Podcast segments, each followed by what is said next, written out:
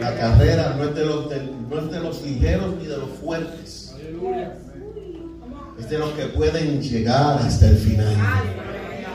Que esta carrera no es de competencia, es de resistencia. ¿Cómo fuimos criados? ¿Cómo nos educaron? ¿En qué ambiente eh, crecimos? Todo eso va quedándose grabado en lo que somos. Por eso es que hay que volver allí, a esos conceptos, y empezar a remover aquellos que te mantienen a ti estancado en ese lugar. Lo que me mantiene, me mantiene a mí estancado en ese lugar, hay que empezar a removerlos. Para que entonces la mente de Cristo pueda venir a nosotros y tomar dominio. Lo que tu mente piensa acerca de ti mismo, tu alma lo siente. Y aunque lo que tú estás pensando no sea una realidad, tus sentimientos llevan a hacerte creer que lo que tu mente te dijo es la verdad. No estamos hablando de que ahora tú te creas por encima de nadie, ni que es una competencia, ni que estamos compitiendo unos con otros a ver quién lo hace mejor. Eso aquí en la iglesia no cabe. Porque aquí es un cuerpo que está formado y dice que estamos agarrados por las coyunturas. Porque ese cuerpo, ese cuerpo se mantenga unido debajo de una cabeza que es Cristo. Podemos señalar el orgullo y la arrogancia, pero te está diciendo no. Porque es que a veces nos vamos tan por debajo de la línea. Que entonces nuestra estima de nosotros mismos queda quebrantada porque no nos vemos como deberíamos vernos. Y estamos por debajo de la línea porque decimos yo quiero ser humilde. Y nos bajamos.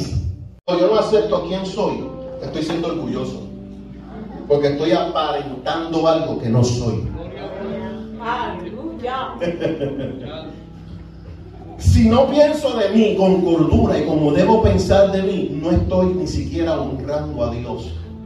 Dios no se aparece aquí abajo en la tierra, Él personalmente, porque nos mata a todos. Su poder es demasiado, su gloria es muy grande, pero encerró esta gloria en vasos de barro para manifestar esa gloria y ese poder a través de ti. Por eso es que tenemos que vernos conforme a como Dios He podido aprender a demostrar que yo soy de Cristo, un hijo de Cristo, servidor de Cristo, y que Él está obrando en mí. La gente que me vea, aleluya, va a decir, pero yo no veo nada diferente en Él que me atraiga, porque yo tengo una necesidad que es la misma que Él tiene. Yo tengo unos problemas que son los mismos que Él tiene, pero cuando ellos ven que nosotros somos distintos, diferentes, que cargamos con algo que ellos necesitan, entonces la gente va a decir, yo quiero vivir lo que ellos están viviendo.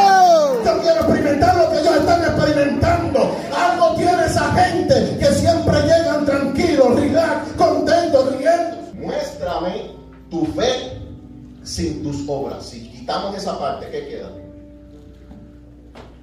Yo te voy a mostrar mi fe por mis obras.